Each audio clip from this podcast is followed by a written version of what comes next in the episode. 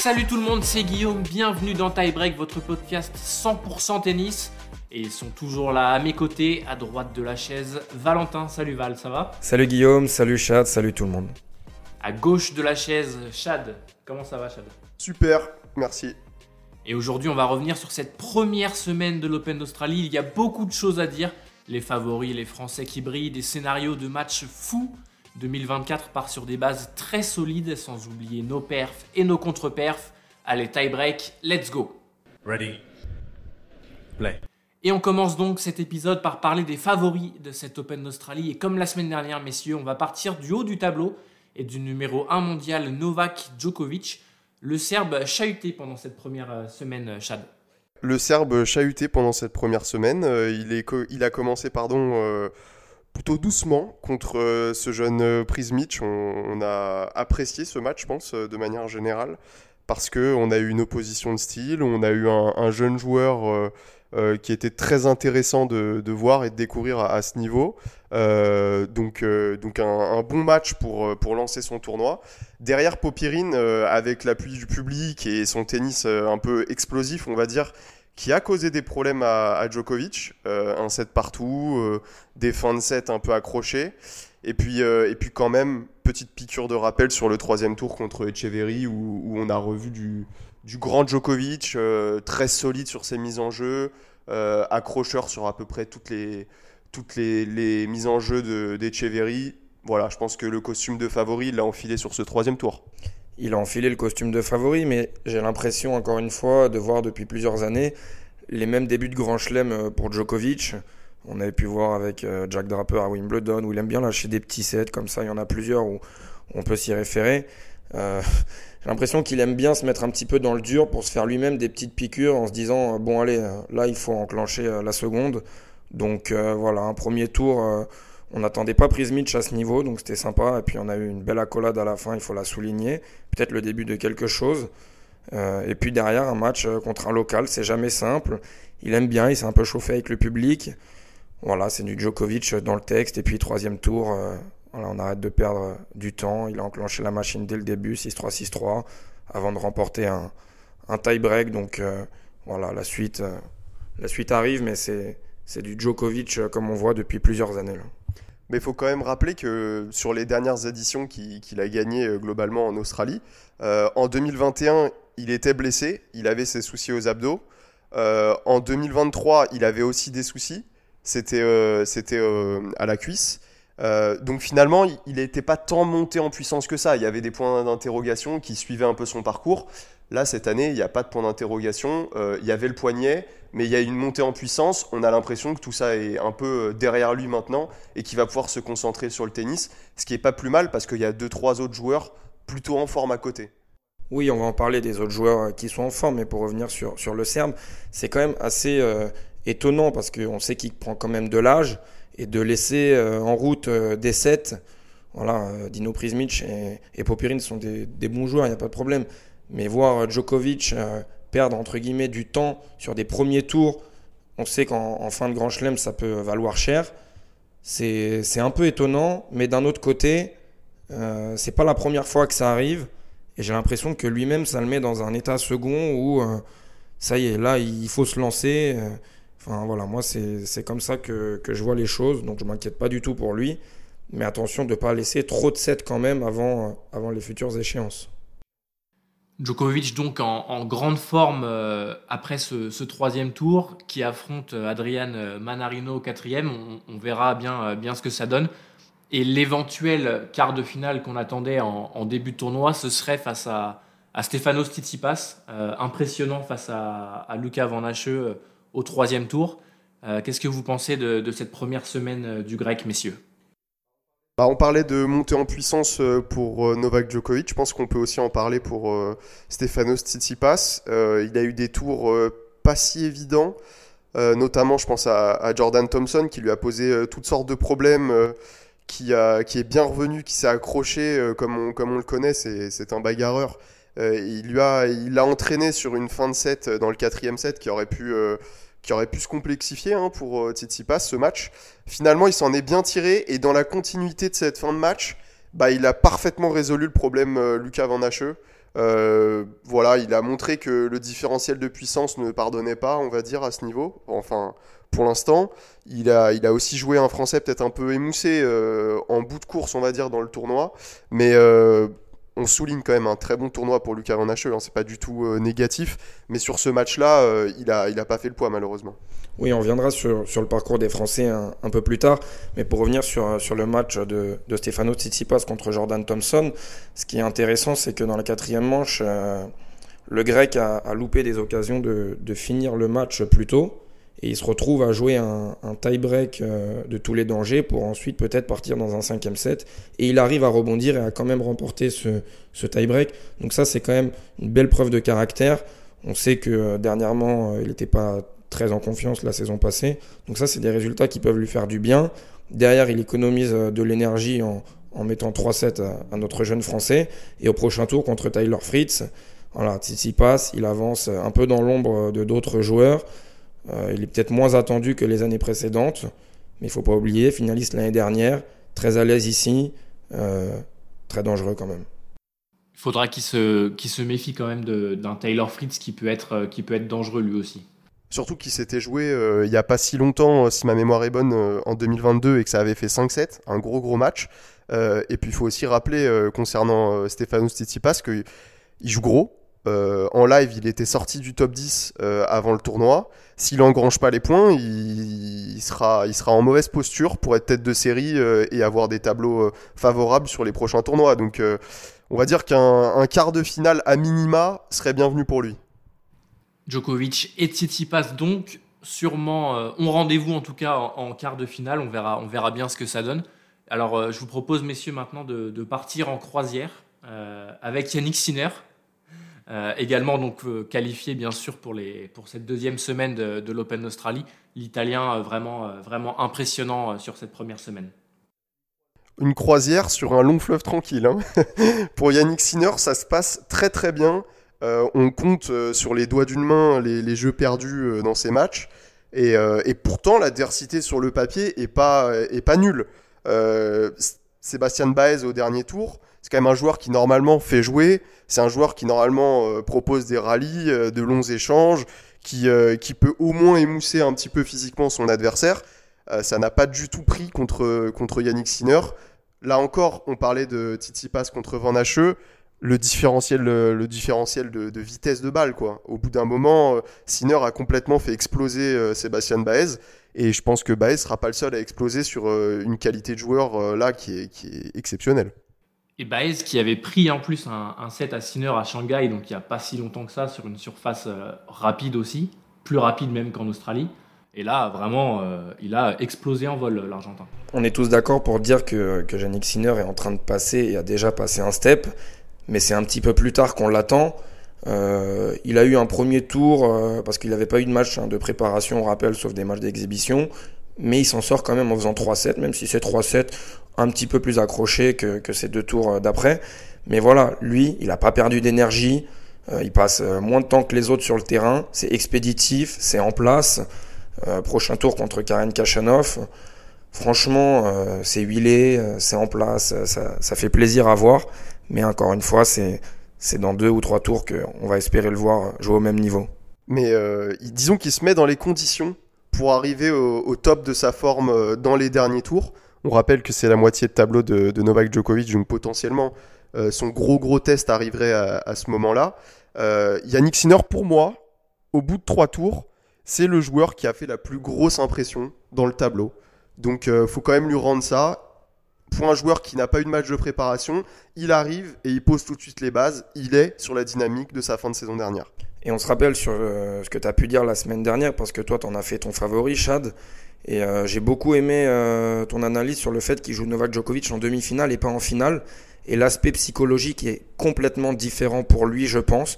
Car en plus, il l'a battu l'année dernière en fin de saison. Mais le fait de l'avoir en ligne de mire en demi-finale et pas en finale, ça, c'est vraiment euh, peut-être un game changer pour cet Open d'Australie 2024. Tu sais à quoi ça ressemble? Ça ressemble à Yannick Sinner qui sort le match de sa vie en demi-finale, qui bat Novak Djokovic et, qui, qui se fait prendre en, en finale. Et qui perd sur, en finale. sur quelqu'un qui n'a pas le joué. Pour, pour terminer, messieurs, sur cette partie justement de, de Novak Djokovic, on va terminer avec euh, un autre euh, sérieux client.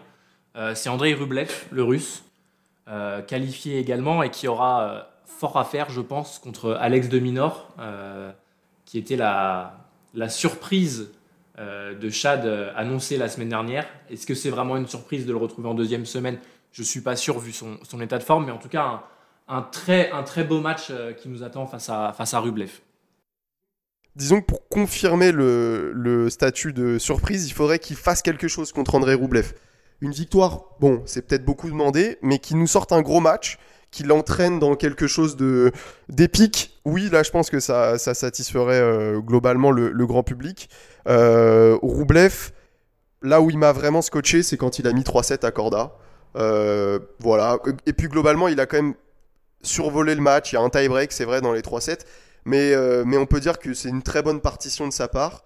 Euh, alors oui, c'est un tennis qui lui correspond plutôt parce que Corda joue en cadence, il n'y a pas trop de variations. Il est capable, on sait, de s'appuyer sur ce genre de balle et, de dicter. Euh, mais il l'a très très bien fait contre un adversaire qui, sur le papier, est quand même très costaud. Donc chapeau, Corda qui avait fait un sacré parcours euh, l'année dernière, qui avait plutôt de bonnes sensations en Australie. Euh, donc très impressionné par Andrei Roublev. Et, je pense que son affrontement contre Alex de Minor, sur le papier en tout cas, c'est le huitième de finale le plus équilibré, le plus, le plus intéressant. On en parlait juste avant l'émission. C'est le match qui me plaît le plus, moi personnellement. Surtout que l'année, la semaine dernière, pardon, j'avais euh, comme surprise Nicolas Jarry qui a pris un petit first. Donc euh, voilà, ça c'était pour, euh, pour la vanne, pour y revenir. Mais sur euh, Andrei Roublev, il y a quelques années, et peut-être très récemment aussi, il aurait perdu son premier tour contre le Brésilien Seb Boitwald, où il gagne euh, 7-6 au dernier avec un super tie-break. Et là, franchement, on voit une belle évolution chez lui. Voilà, ça n'a pas été facile. Il mène 2-7-0, il se fait rattraper. Mais au final, euh, il gagne ce match derrière 3-7, 3-7. Donc euh, voilà, j'ai envie de voir euh, peut-être un nouveau Andrei Roublev cette année. En tout cas, ça, c'est des signes positifs chez lui. Mais, mais voilà, ça fait très plaisir à voir. Et cette confiance qu'il a dans les moments importants, dans les fins de match ou les fins de set, il avait lui-même confié que il- elle venait de son match contre Holger Rune l'année dernière à l'Open d'Australie où il avait gagné au super taille du DER. Et il avait dit que ce match-là, qu'il avait presque abandonné dans la tête, qu'il avait réussi à aller chercher, lui donnait la confiance et la conviction qu'il pouvait aller chercher des matchs très mal embarqués. Donc euh, peut-être qu'il a repensé à, ce moment euh, pas si lointain qui avait eu lieu en, Australie déjà l'année dernière.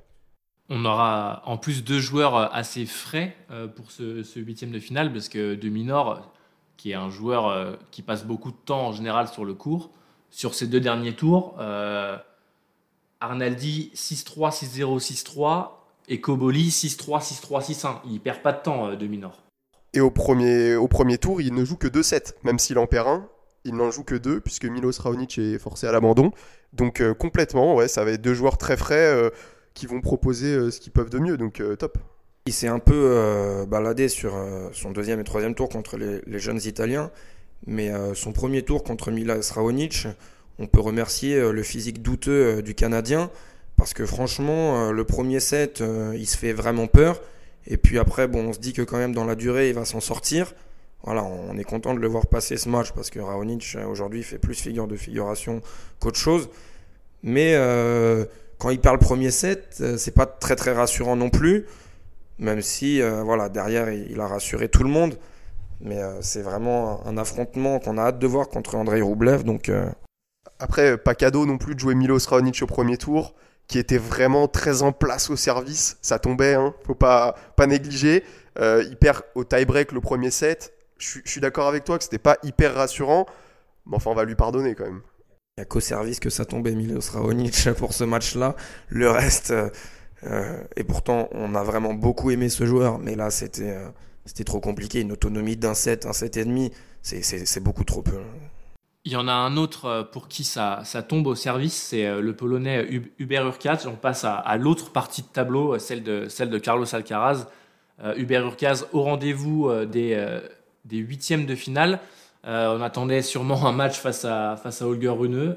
Arthur Cazot, on a décidé autrement. On parlera plus longuement du, du français dans, quelques instants. Euh, on peut revenir sur la défaite de, de Rune, si vous le voulez bien, messieurs, avant de parler de- d'Hubert Hurkacz. En tout cas, c'est une partie de tableau très intéressante avec une certaine homogénéité, je trouve. à la, effectivement, à la base, on s'attendait à voir Runeux plutôt sortir de, cette branche haute. on savait qu'il y avait Caso très en forme, qui avait gagné le, Challenger de Nouméa, qui était plein de promesses. Donc on voulait y croire sans trop vraiment y croire, parce qu'Olger Rune, tête de série, tête de série 8, c'est quand même très solide. Euh, et puis, euh, il y avait euh, en bas Arthur Fils, qu'on attendait au tournant, ça c'est évident. Il y avait Safwilin qui faisait figure d'épouvantail, parce qu'on sait qu'il est capable, sur un match ou deux, de, très très bien jouer. Grixpour, évidemment Urkach.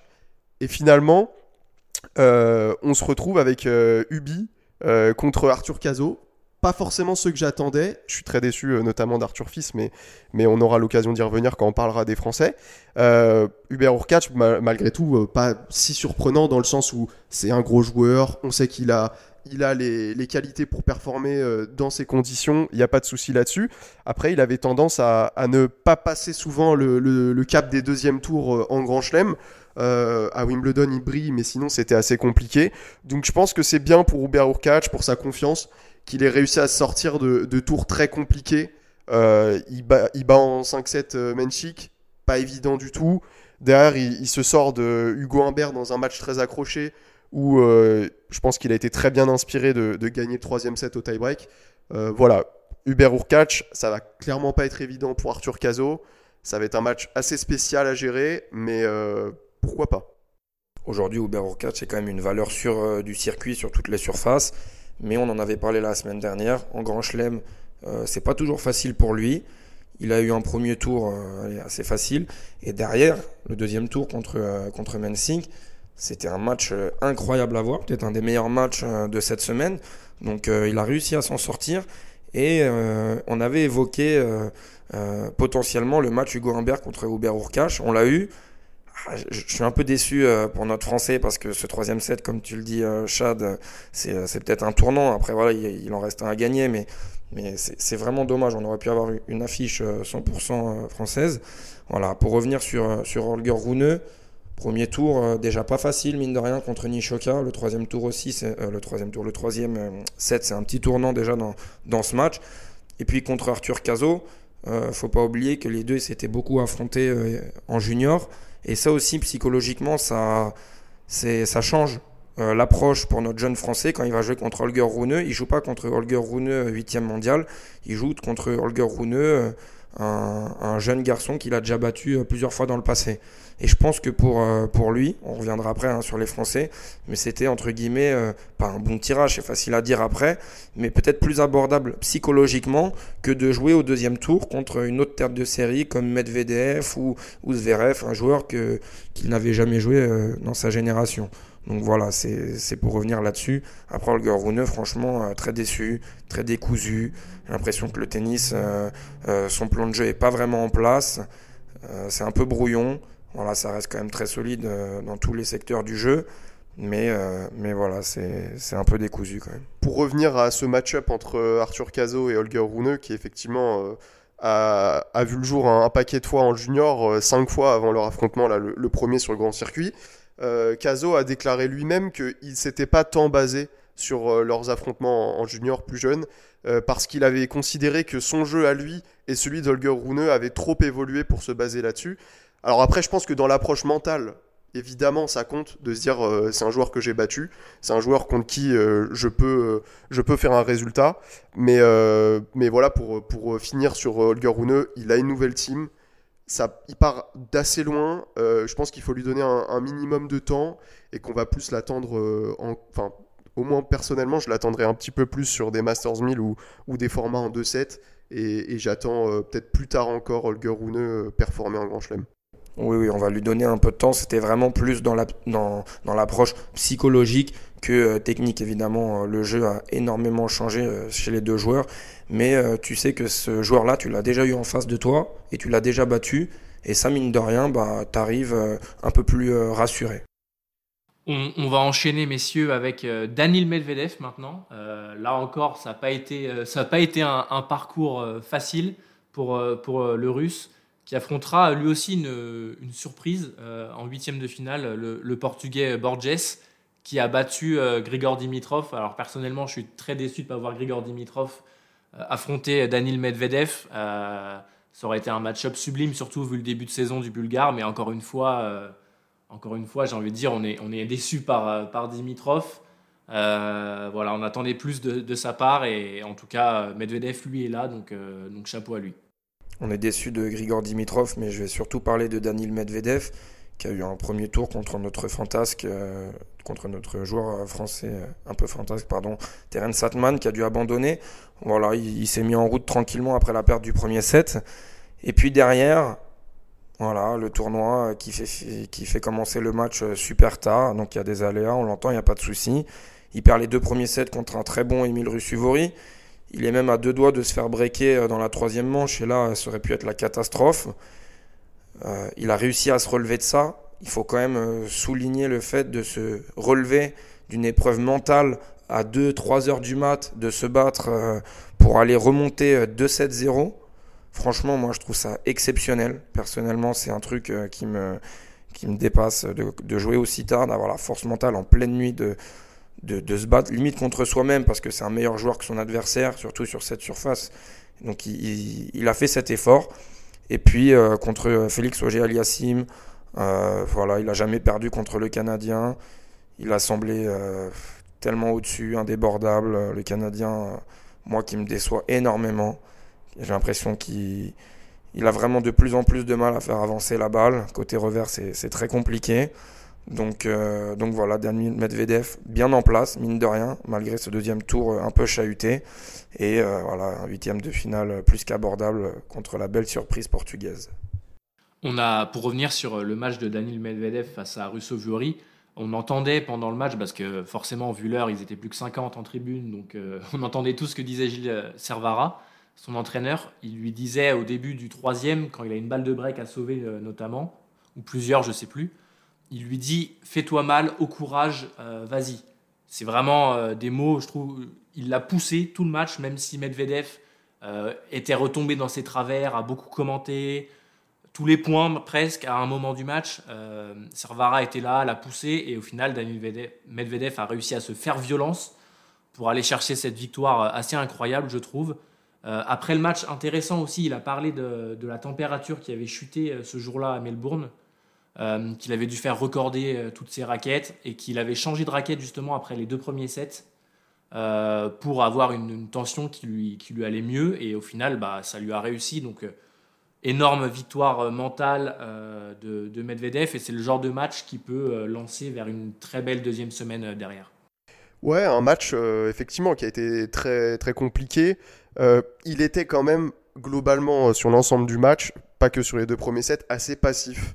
Euh, c'était vraiment Emile Rusciovori qui faisait le jeu. Alors après, peut-être que c'était une stratégie euh, qu'il a mis en place avec euh, Gilles Servara, peut-être, parce que peut-être qu'il s'est dit qu'il allait tout simplement faire exploser Emile Rusciovori. C'est pas arrivé. alors après, il passe à deux points de la défaite. globalement, même les sets qu'il allait gagner, on peut pas dire qu'il les ait verrouillés avec autorité. Ça a été très compliqué.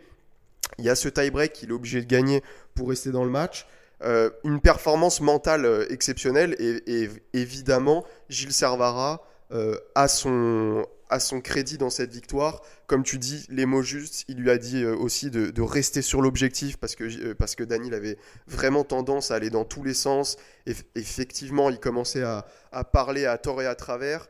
Je pense que Gilles Servara a une énorme part euh, dans cette victoire et il suffit de voir comment il l'a célébré à la fin, cette, euh, explosion de joie. Euh, voilà, c'est, elle est aussi, elle est aussi à, lui, cette win. Pour revenir un tout petit peu très rapidement sur le match de Félix Auger-Aliassime contre Daniel Medvedev, 19 coups gagnants pour 43 fautes directes, ça a arrosé dans tous les sens. Et au filet, c'était très compliqué de déposer une volée, il fait 8 sur 15 euh, au filet alors que les passings de Medvedev arrivent de très très loin. Je ne sais pas pour ceux qui ont vu le match, mais c'était vraiment délicat. Ça fait de la peine de voir le Canadien à, ce niveau-là, parce qu'on se rappelle il y a quelques années, j'ai pas l'année exacte en tête, mais euh, il avait eu balle de match contre Medvedev dans ce même tournoi.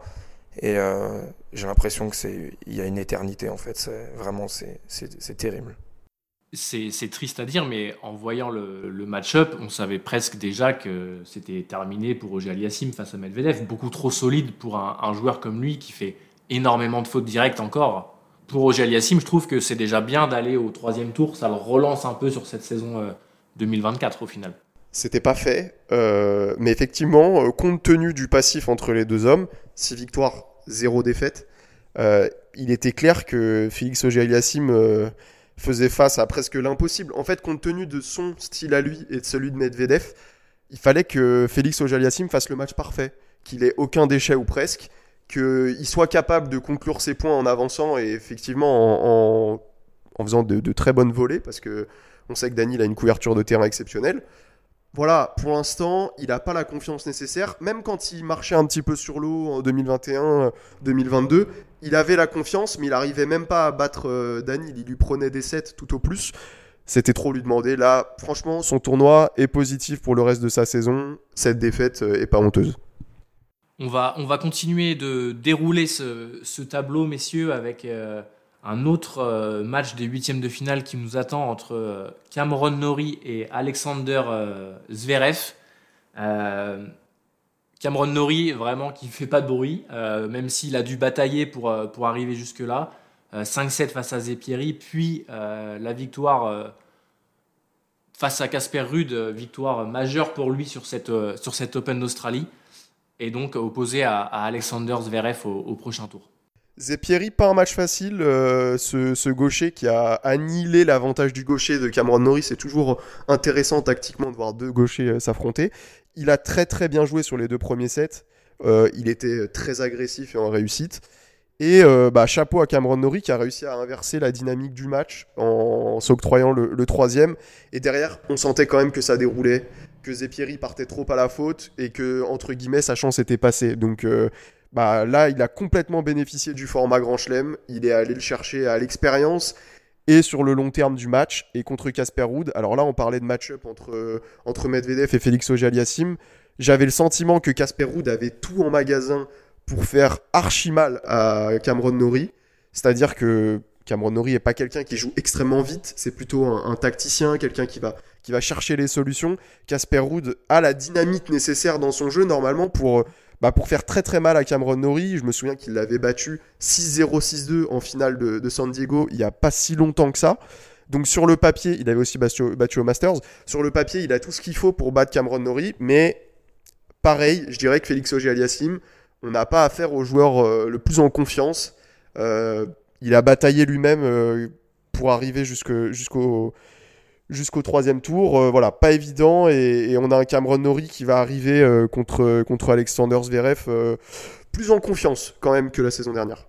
Casper Ruud et Cameron Nori s'étaient joués trois fois dans le passé et Casper Ruud avait remporté les trois matchs en perdant qu'un seul set. Donc les, les, armes, il les avait pour battre euh, le Britannique. Après, le Britannique a fait un, très bon match dans son style, comme on, comme on le connaît. Moi, je suis un peu déçu du, du Norvégien qui passe un premier tour contre Albert Ramos Vignola, c'est rien de surprenant. Et puis derrière, qui a failli se faire euh, attraper par le local euh, Max Purcell, qui lui s'en sort au super tie-break du, du, cinquième set. Donc on voit pareil que c'est un joueur qui est, qui est pas très en confiance.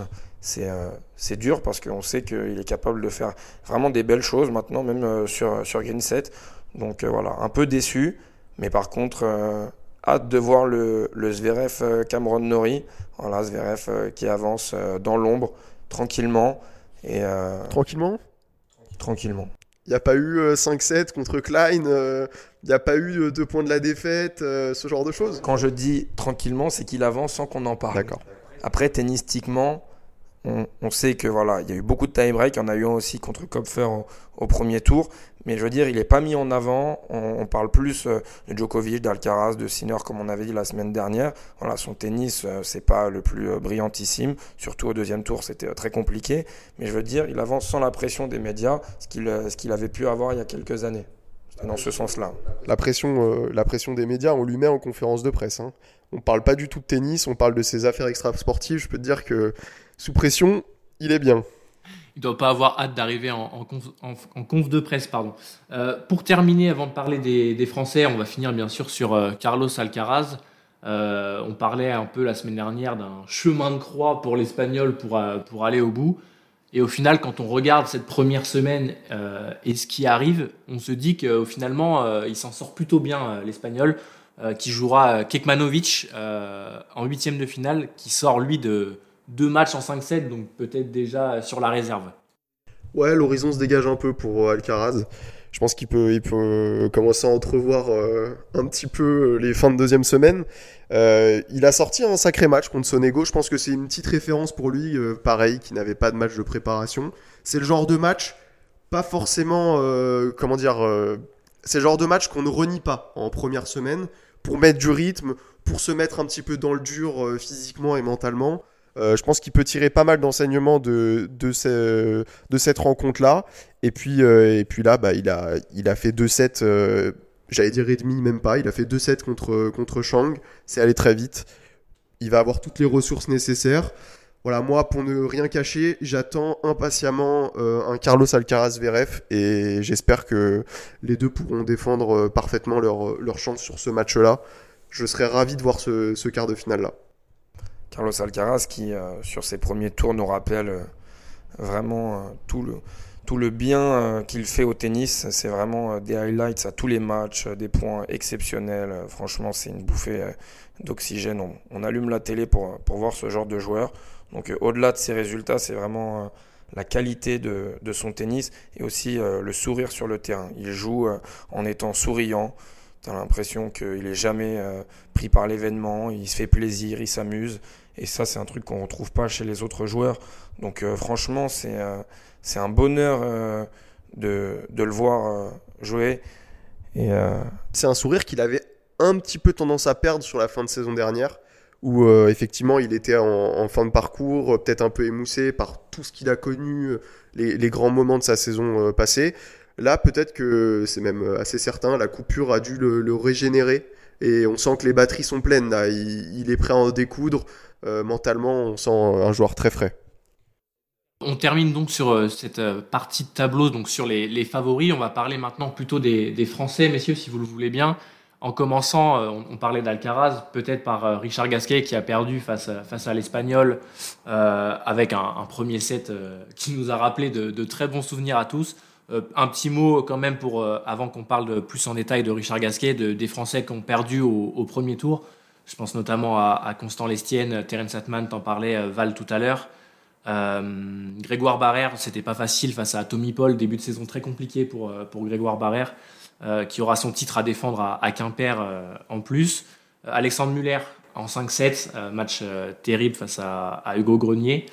Et également Rinderknecht qui s'incline en, en 5 manches. Euh, je vous laisse commencer peut-être sur, euh, sur Richard Gasquet, messieurs. Oui, Richard Gasquet qui, qui bah, lui aussi, c'est un plaisir euh, pour les yeux. On allume notre télé pour voir, pour voir ce, ce genre de joueur. Et puis voilà, il nous a sorti un, un premier set, euh, je pas peur des mots, d'anthologie avec un revers longue ligne à 3-2 dans le tie-break. C'est phénoménal ce qu'il arrive à faire.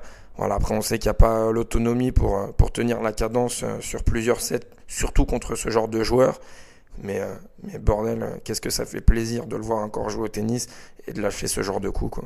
Ouais, réussir à mettre Alcaraz aussi loin de la balle, c'est pas donné à tout le monde. Surtout que lui-même était, pas sur sa ligne. Non, c'est fou. Il a, fait, lever les foules hein, sur, sur cette première manche. Il y a eu des points magnifiques contre Carlos Alcaraz, qui lui-même est pas et pas étranger à ce genre de, de highlight, comme tu le disais. Donc, euh, donc ouais, c'est du positif pour Richard Gasquet. Il joue pour ça maintenant, euh, de grandes affiches dans de grands tournois. Euh, c'est clair que lui-même a dû, a dû prendre beaucoup de plaisir. Et Richard Gasquet, moi, me fait automatiquement penser à, deux autres joueurs. Gaël Monfils, qui a perdu au, au, deuxième tour contre Echeverry. c'est des joueurs que je prends beaucoup beaucoup de plaisir à avoir évolué parce que on ne sait pas jusqu'à quand on va pouvoir, euh, on va pouvoir euh, en profiter. Et, eux-mêmes m'amènent, euh, je vais faire un petit entrave aux Français, à, Andy Murray qui a confié que c'était peut-être son dernier match à, l'Open Australie. Alors, il l'avait déjà dit il y a longtemps, en 2020. on se dit que on gratte tout ce qu'il y a à gratter, mais, mais un jour, on n'ira pas beaucoup plus loin. Donc, Andy Murray, Richard Gasquet, Gaël Monfils, voilà. Je suis très très content de les voir jouer. On, va enchaîner avec euh, d'autres Français qui sont allés un peu plus loin cette fois. Je pense notamment à, Hugo Gaston qui a bien profité de son statut de, de loser euh, avec, euh, avec une victoire sur Carbales Baena. C'était pas, pas gagné avant de, s'incliner assez sèchement sur Tyler Fritz. on a également Quentin Alice qui a passé un, tour. très belle performance quand même. Un mot sur, sur ces joueurs, messieurs? Moi, je veux bien commenter rapidement le match de, Hugo Gaston parce que j'ai été très étonné de la faiblesse de l'opposition. Un Carbès Baina qui avait l'air complètement dépassé par, euh, alors je dirais pas l'événement parce que c'est un joueur d'expérience, mais par les conditions, euh, complètement bouilli. La, chaleur a dû le, le mettre euh, très mal à l'aise et puis et puis il a l'occasion de, de verrouiller ce quatrième set, il ne le fait pas. Hugo Gasson en profite parfaitement, il l'a matraqué d'amorti, il lui a mis beaucoup de variations ça l'a déstabilisé. Je m'attendais pas du tout à voir un Carbes Baina euh, subir autant euh, la, palette du français. Donc, euh, donc bah, très bien pour Hugo Gaston qui derrière malheureusement a, a pas fait le poids contre, contre Taylor Fritz. C'est un tout petit peu regrettable quand même que Hugo Gaston, dans ses défaites, n'arrive pas à aller accrocher un petit peu plus ses adversaires. On a quand même le sentiment que quand il n'y arrive pas, il jette rapidement l'éponge. Il y en a un, euh, en revanche, qui ne jette pas l'éponge, c'est Hugo Grenier, euh, sorti des qualifs euh, après un, match très très long face à une petite Péricard, qui bat Alexandre Muller en sauvant des balles de match au premier tour, qui s'incline sur Roger Aliassim.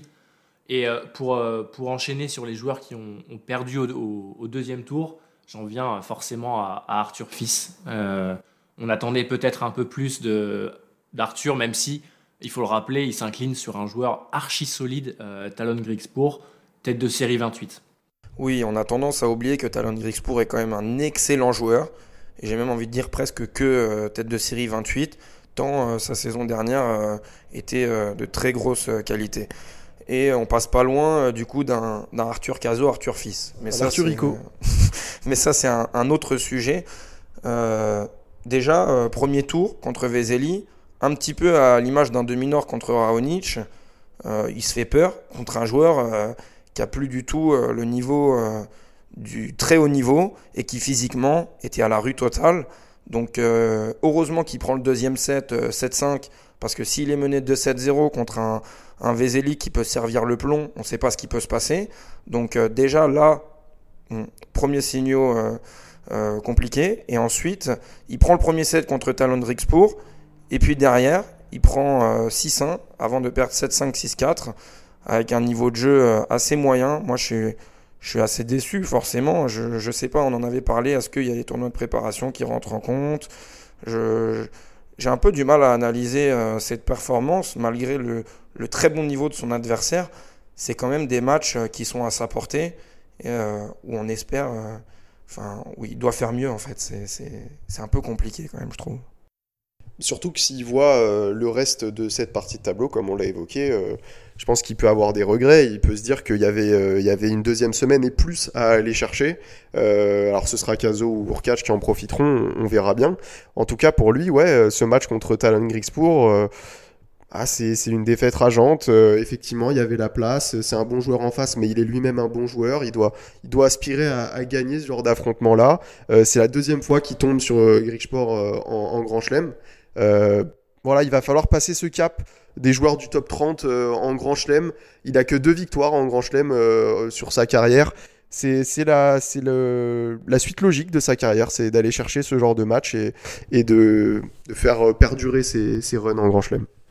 pour, continuer sur, les Français, on va parler maintenant de Luca Van Hache et de Hugo Humbert qui ont perdu eux au, au troisième tour. le début de saison avait été compliqué pour, pour Lucas.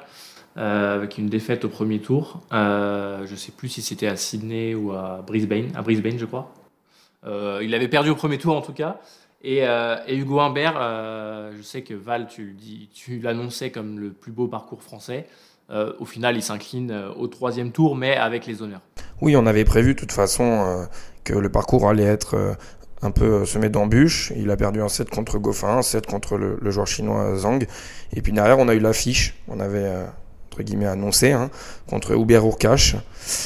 Voilà, on l'a dit tout à l'heure quand on a évoqué le, polonais, il y a eu ce troisième set euh, décisif qui, qui, qui n'a pas, tourné en, sa faveur. Donc c'est dommage, mais malgré tout, euh, le niveau de jeu est en place. Et, euh, je pense que sa saison va être assez belle.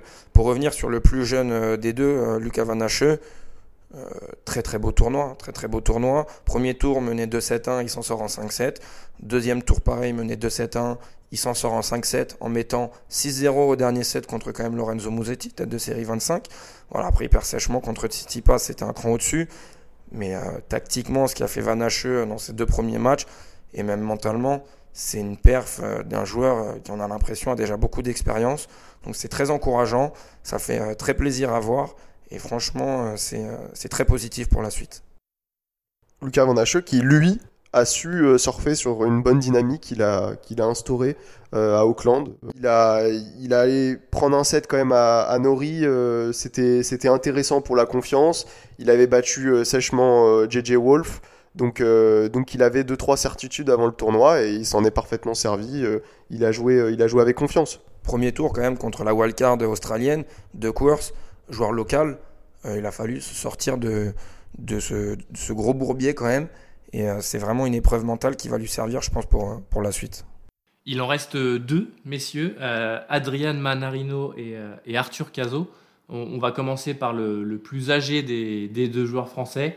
3 fois 5-7. C'est assez hallucinant ce qu'il nous propose Adrian Manarino sur ce tournoi. tête de série 20, on le rappelle quand même. Il, défend son, statut de, de, tête de série à merveille. voilà, incroyable incroyable. Il a fait des heures sup, Adrian Manarino. Euh, il n'a pas rechigné à la tâche. Euh, il a été malmené. Il s'en est sorti. Euh, on notera quand même que dans les cinquièmes sets, il fait la différence. À chaque fois, c'est des, sets secs qu'il a, qu'il a infligé à ses adversaires.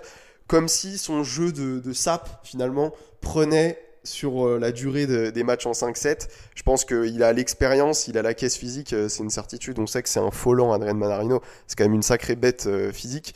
Euh, il a réussi à sortir de, ces trois problèmes. Euh, bon, il y a une montagne qui s'annonce maintenant, mais j'ai envie de croire au moins à un match intéressant face à Novak Djokovic. Je pense qu'il peut l'amener sur une filière extrêmement longue qui peut nous donner un Novak peut-être un petit peu électrique, un petit peu nerveux, qui peut euh, de temps en temps s'agacer. on peut assister à quelque chose d'assez marrant sur ce match on ne conseille pas en tout cas à Novak Djokovic d'aller en 5-7 face à, face à Adrian Manarino. les stats sont, sont folles. Euh, effectivement, il, est à, 12 sur 14 sur ses, sur ses dernières euh, confrontations en 5-7. Euh, voilà, c'est un joueur qui a, qui a maintenant tellement d'expérience que ces moments-là, il les gère à merveille. Oui, c'est vraiment une performance incroyable et beaucoup l'oublient. Et j'insiste sur ce que tu as dit c'est qu'Adrian Manarino, c'est une bête physique. Mais vraiment, euh, c'est impressionnant. Il fait un travail euh, énorme en salle. Enfin, c'est pas euh, mis en avant comme beaucoup d'autres, mais physiquement, c'est impressionnant ce que demande son jeu et ce qu'il est capable de, produire. Revenons maintenant sur, sur Arthur Cazot, le, parcours.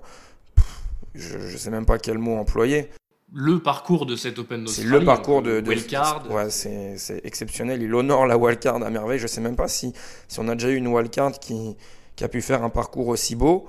Euh, voilà, c'est 5-7 premiers tours, derrière il sort Holger Rune, et puis derrière, pour moi, entre guillemets, le match le plus compliqué, c'est toujours celui où il faut confirmer l'exploit. Et il a confirmé l'exploit en mettant trois petits sets à Talon Grigspur. Franchement, mais c'était un récital. Tout au long du tournoi, il a eu un pourcentage euh, derrière sa première balle, mais monstrueux. Euh, défensivement, jeu au filet, jeu vers l'avant. Euh, il a tout, il a tout dans son jeu. Il a une palette technique, tactique. C'est, en place. Voilà, on va pas s'enflammer. C'est un, très gros tournoi et on va laisser faire les choses. Mais, mais bordel que ça fait plaisir de voir le tennis français avec un joueur comme ça. Et on note que grâce à ce tournoi incroyable de sa part, euh, il est non seulement entré dans le top 100, mais il s'est même bien installé. Il est 83e en live. Il peut aller chercher mieux s'il bat Hubert Urkacz. En tout cas, voilà, c'est une carrière qui prend une tournure euh, tout à fait différente grâce à, grâce à ce parcours-là. Et félicitations, parce qu'on va, on va être amené à le revoir euh, incessamment. Et il faut se rappeler que l'année dernière, bah, il y a un an pile, il était 382e joueur mondial. Euh, voilà, il est revenu de beaucoup de blessures. Euh, il a enfin réussi à trouver de la, stabilité à ce niveau-là. Et on, peut être sûr que s'il va pas au-delà de la 80 et quelques place, je sais plus ce que tu as dit, euh, Chad, il le fera dans les tournois futurs parce qu'il a un jeu qui s'adapte à toutes les surfaces. Il sert extrêmement bien en indoor. je pense qu'il enchaînera à Montpellier, à Marseille. il va faire des dégâts énormes. Oui, il y en a qui le savent peut-être pas, mais il avait fait finale chez les juniors à cette Open d'Australie. Et, euh, il le dit lui-même, euh, le fait d'avoir eu beaucoup de blessures et maintenant d'arriver, entre guillemets, hein, que maintenant, parce qu'année dernière, il a fait une saison très complète avec environ 80 matchs. Euh, c'est ça aussi qui l'a fait aujourd'hui, avoir cette mentalité. On a vu très stable émotionnellement. voilà, il était, prêt. Et franchement, on peut que lui souhaiter de belles choses. Et, et une très belle affiche quand même contre Robert Rourka, j'ai hâte euh, de voir ça. Après, pour juste euh, mettre un tout petit bémol, voilà, Arthur Cazot est, invaincu cette saison. Il est en pleine bourre. Euh, une carrière, c'est pas non plus que des moments de gloire comme ça. Il va falloir, évidemment, mais ça, je pense qu'il saura le gérer à terme. Il va falloir gérer des, des, moments de creux, des défaites, parce que le circuit, c'est beaucoup ça, surtout quand on est, quand on est en dehors des places qui garantissent des têtes de série. Euh, voilà, ça va être hyper intéressant de suivre euh, ce joueur euh, bourré de qualité et, promis un futur excellent. Et en fait, il a déjà eu aussi, hein, il faut vraiment le souligner, c'est qu'il a déjà eu cette période compliquée. Avec toutes ses blessures, il a eu des défaites qu'il n'aurait pas dû avoir, hein. il aurait dû être mis en avant beaucoup plus tôt. Donc cette période compliquée qu'on peut avoir en carrière professionnelle, il y en aura d'autres. Mais lui, il en a déjà eu à son jeune âge, et il le dit lui-même, et je le pense, c'est que ça l'aide aujourd'hui à, être là où il est et de faire ce parcours. C'est pas un hasard, on passe pas trois tours de grand chelem comme ça. Donc oui, tu as raison, il y en aura d'autres. Il va falloir les gérer parce qu'il va falloir un moment, ça va, ça va retomber, il va falloir euh, repartir. Mais des moments euh, pas faciles à vivre, euh, il en a eu pas mal déjà quand même. Pour, pour terminer, messieurs, sur ce tableau masculin, je vais vous demander votre match marquant de cette, de cette première semaine. Mon match marquant de cette première semaine, pour prendre un peu le contre-pied tennistique, c'est euh, le Dominique Team Félix Auger-Aliassime.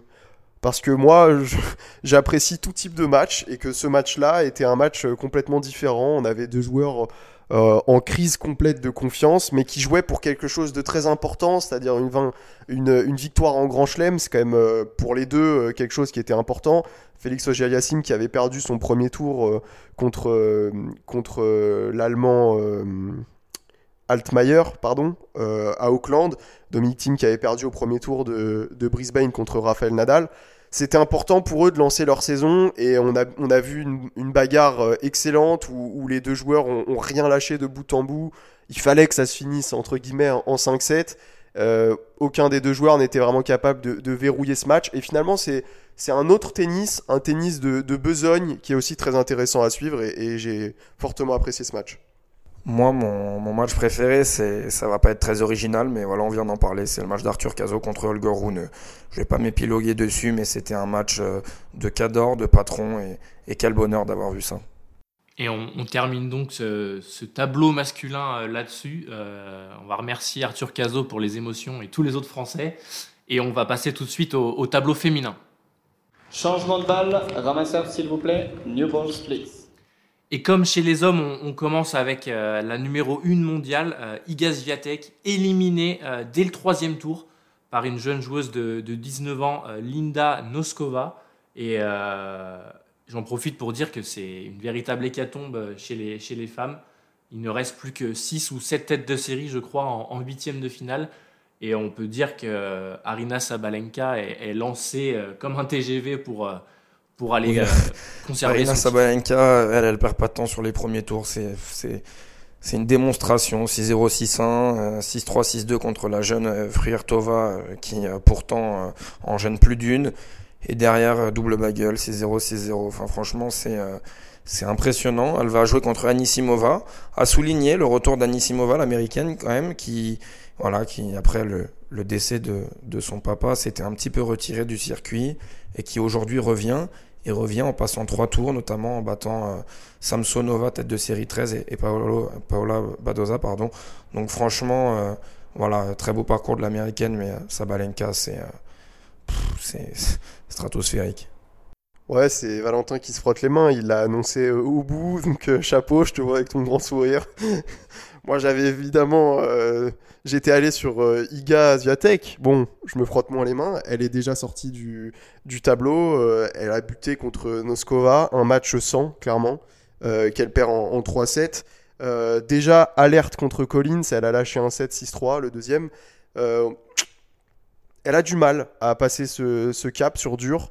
Je le disais, elle restait sur un huitième de finale l'année dernière je pensais que ça allait la motiver à, justement se, méfier de ses premiers tours euh, et à être euh, encore plus euh, encore plus intense dans ses, dans premiers, dans premières rencontres-là. Elle avait fait une Super United Cup où elle avait à peu près démoli tout le monde. Seul Garcia lui avait, lui avait accroché un set. Et, finalement, contre Noskova, bah, les, stats, les stats sont pas bonnes. elle a été beaucoup moins impériale, beaucoup moins en réussite dans son tennis d'agressivité seulement 65% de points gagnés derrière la première, c'est complètement euh, indigne de ce qu'elle nous, de nous propose habituellement. Euh, voilà, c'était, un match, euh, un match sans, tout simplement. Oui, et Linda Noskova qui a seulement 19 ans. Alors on parle souvent de Andreva et puis on va, on va peut-être en revenir après très rapidement dessus. Mais Linda Noskova, 19 ans, il va falloir se souvenir de, cette joueuse qui joue extrêmement bien, qui frappe très bien la balle. voilà, c'est une surprise forcément, on va pas se mentir, Gaziatek numéro 1 mondial. Mais euh, attention, prochain tour contre Svitolina. Svitolina, retour remarquable depuis sa grossesse. C'est pas que dans ce tournoi, ça fait quelques tournois que, que le niveau euh, qu'elle propose est, est, incroyable. Voilà, elle perd pas d'énergie, elle fait que des, petits sets. Donc euh, franchement, très belle affiche au, prochain tour, mais à se souvenir de, cette joueuse. Encore une, joueuse tchèque il y, en a beaucoup des, joueuses tchèques et, tu parlais de, de, Svitolina. Il y a une autre maman qui est encore là, c'est Azarenka aussi. Euh, toujours là, Victoria Azarenka, impressionnante. Euh, j'ai envie de parler, forcément, il reste une Française dans ce tournoi d'Océane Dodin qui a battu euh, Clara Burel, qui elle avait déjà créé la sensation face à, face à Pegula. Océane Dodin qui sera opposée à, la chinoise Zeng, tête de série 12. une joueuse assez, assez grande comme elle, qui frappe très fort des deux côtés. Euh, ça va pas être facile pour, euh, pour Océane Dodin, mais on se dit que dans ce match-up, elle a peut-être une chance euh, avec son jeu également tout en puissance si elle, continue sur cette confiance. En fait, avec Océane Dodin, on ne sait jamais vraiment ce qui peut se passer. Ça peut être très compliqué pour elle, comme elle peut dérouler les matchs. Voilà, donc on sait qu'elle est capable de battre presque n'importe qui. Des fois, c'est un petit peu trop mais elle est aussi capable de perdre contre n'importe qui, un peu toute seule. Euh, un peu à l'image d'une Caroline Garcia, dans un niveau euh, moindre. Mais euh, je voudrais quand même revenir sur l'exploit de Clara Burel, qui bat Pegula, tête de série 5. Voilà, Pegula a fait un match sans. Mais on ne fait jamais un match sans par hasard. C'est toujours parce que l'opposition nous fait déjouer. et voilà, Clara Burel a réussi à, se sortir de ce piège de la joueuse américaine. Donc franchement, ça c'est bah, je pense, sa meilleure perf euh, de, sa carrière. Et voilà, après, derrière, match euh, franco-française, euh, c'était un match où Dodin a globalement dominé. Maintenant, le prochain match contre, contre Zhang, Zheng, je ne sais pas comment on, prononce, mais la chinoise s'en est sortie sur son tour précédent, 7-6 au troisième set. Donc, oui, c'est une joueuse qui, sur le papier, est plus complète, plus solide, mais attention quand même, il peut y avoir des petites ouvertures. Et puisqu'on parle des Françaises, on est, obligé de faire, de, d'adresser un petit mot sur euh, Caroline Garcia, euh, qui était en larmes euh, en conférence de presse après, sa défaite au, deuxième tour contre Fresh. Elle s'était sortie de Naomi Osaka, on en avait parlé assez longuement, c'était l'affiche du premier tour. Et finalement, elle n'a pas réussi à enchaîner. Elle s'est mis beaucoup de pression, d'après ses propres termes. On avait déjà senti euh, en tout début de saison, euh, après son match contre euh, Elgo, la, Norvégienne 542e mondiale, cette faculté de Caroline Garcia à s'embourber elle-même dans son tennis, à refuser les échanges, à faire beaucoup de fautes et, à se complexifier la tâche presque toute seule. Elle est retombée dans ces travers-là sur ce deuxième tour. Et effectivement, elle l'a très mal vécu en conférence de presse d'après-match. C'est quand même des images assez, tristes de la part de la Française. Oui, complètement. C'est assez triste. Et puis, euh, on sent que, voilà, globalement, le premier match, euh, il y avait très peu d'échanges. Elle refuse un peu le combat. Donc, si ça passe, tant mieux. Si ça passe pas, bah, c'est très compliqué. Franchement, même à analyser, c'est très dur. Par contre, je voudrais revenir, euh, pour finir sur le tableau féminin de cette première semaine, sur le beau parcours de Diane Paris et donc aussi le beau parcours de Mira Andreva, qui a battu sèchement la Tunisienne 11 Jabber. On en parlait, en jabber, c'est compliqué. on attendait de voir comment elle allait débuter cette saison après ses déclarations sur sa finale de Wimbledon. Voilà, pas, pas super étonnant, mine de rien. Mais par contre, quel parcours de Diane Paris? Bon, forcément, on est déçu. Il y a eu balle de match, elle menait 5-1 au troisième contre la jeune russe. Mais c'est encourageant, elle a, montré un, un niveau très très haut et euh, elle est capable de gêner beaucoup de joueuses et ça va se mettre en place avec son revers à une main, beaucoup de chips. Donc euh, voilà, il y a la défaite au bout, mais euh, on peut quand même être très content, il fallait le souligner. C'est très encourageant pour, pour Diane Paris. C'est dommage qu'elle manque le, cap sur, pour rejoindre cette deuxième semaine. C'est quand même une, ça aurait été quand même une belle étape de, de franchie pour elle. En tout cas, André Eva qui, qui affrontera Kreshikova, un duel très attendu. Et on n'en a pas parlé, Coco Gauff aussi. Euh, attention à l'américaine qui est dans la partie de tableau de, de Sabalenka. Euh, on, suivra ça avec, euh, avec beaucoup d'attention en tout cas. Et, messieurs, comme tous les joueurs et les joueuses de cet Open d'Australie, on va désormais serrer le jeu puisqu'on passe au tie-break. Six games tie-break. Et le tie-break, donc, euh, vous le savez, toutes les semaines, nos perfs et nos contre-perfs pour terminer euh, l'épisode. Et on va commencer par nos contre-perfs. Euh, Chad, vas-y. Ma contre-perf, c'est ce match entre Hugo Grenier et Alexandre Muller au premier tour. Alors, c'était un super match, tennistiquement. ceux qui ont regardé, je pense qu'on a tous pris beaucoup de plaisir à, voir ce match. Mais il est entaché en fin de match quand même d'un comportement un peu suspect du Grenier, je dirais, qui, euh, qui, boitait entre les échanges, euh, qui euh, donnait l'impression d'avoir toutes les peines physiques du monde, et qui, dès que l'échange était lancé, cavalait partout sur le terrain, faisait des glissades, des coups en bout de course exceptionnels. Il faut le dire, hein, quand Alexandre Muller a servi pour le match, il a sorti l'artillerie lourde, il envoyait des cachous dans tous les sens. C'était c'était incroyable. Mais du coup, euh, il l'a quand même eu euh, un petit peu à l'esbrouf, euh, son compatriote. Et ça, moi, j'ai un peu de mal avec ce genre d'attitude. Oui, on avait vu ce match ensemble en plus et on en parlait. Et voilà, on n'est pas là pour dire qu'il y en a qui, qui trichent ou autre, mais c'était quand même, c'était quand même pas très très beau à voir. pour ma contre-paire cette semaine, ça va être le début du match et l'heure tardive de Medvedev contre Russuvori. Voilà, on, sait l'impact que ça peut avoir, donc pas forcément sur le tour d'après, mais sur euh, un tournoi qui dure deux semaines, finir vers 4 euh, heures du matin, c'est dramatique. Franchement, je trouve ça terrible. Surtout que l'ATP euh, a décidé de prendre ce problème à bras le corps. C'est déjà bien qu'ils aient identifié la problématique, on les félicite. et ils ont décidé de réduire les, programmations, de limiter le nombre de matchs sur les cours et d'interdire le début des matchs trop tardifs, c'est-à-dire après 23h, il me semble, heure locale. Euh, ce qui fait que normalement, sur les tournois ATP, ce genre de situation ne peut pas avoir lieu. Euh, je pense que si l'ATP va dans ce sens, très rapidement, euh, l'ITF et, les grands chelems iront dans le même sens. Et je vais enchaîner donc avec ma, contre-perf et rester sur cet Open d'Australie avec cette nouvelle règle qui fait pas mal parler. désormais, les, les, spectateurs se déplacent pas librement, mais peuvent accéder aux cours euh, dès la fin des jeux. Alors forcément, euh, bah, ça, ça, pose problème parce que ça gêne les joueurs à certains moments. Les, les gens n'ont pas le temps d'aller s'asseoir, de trouver leur place.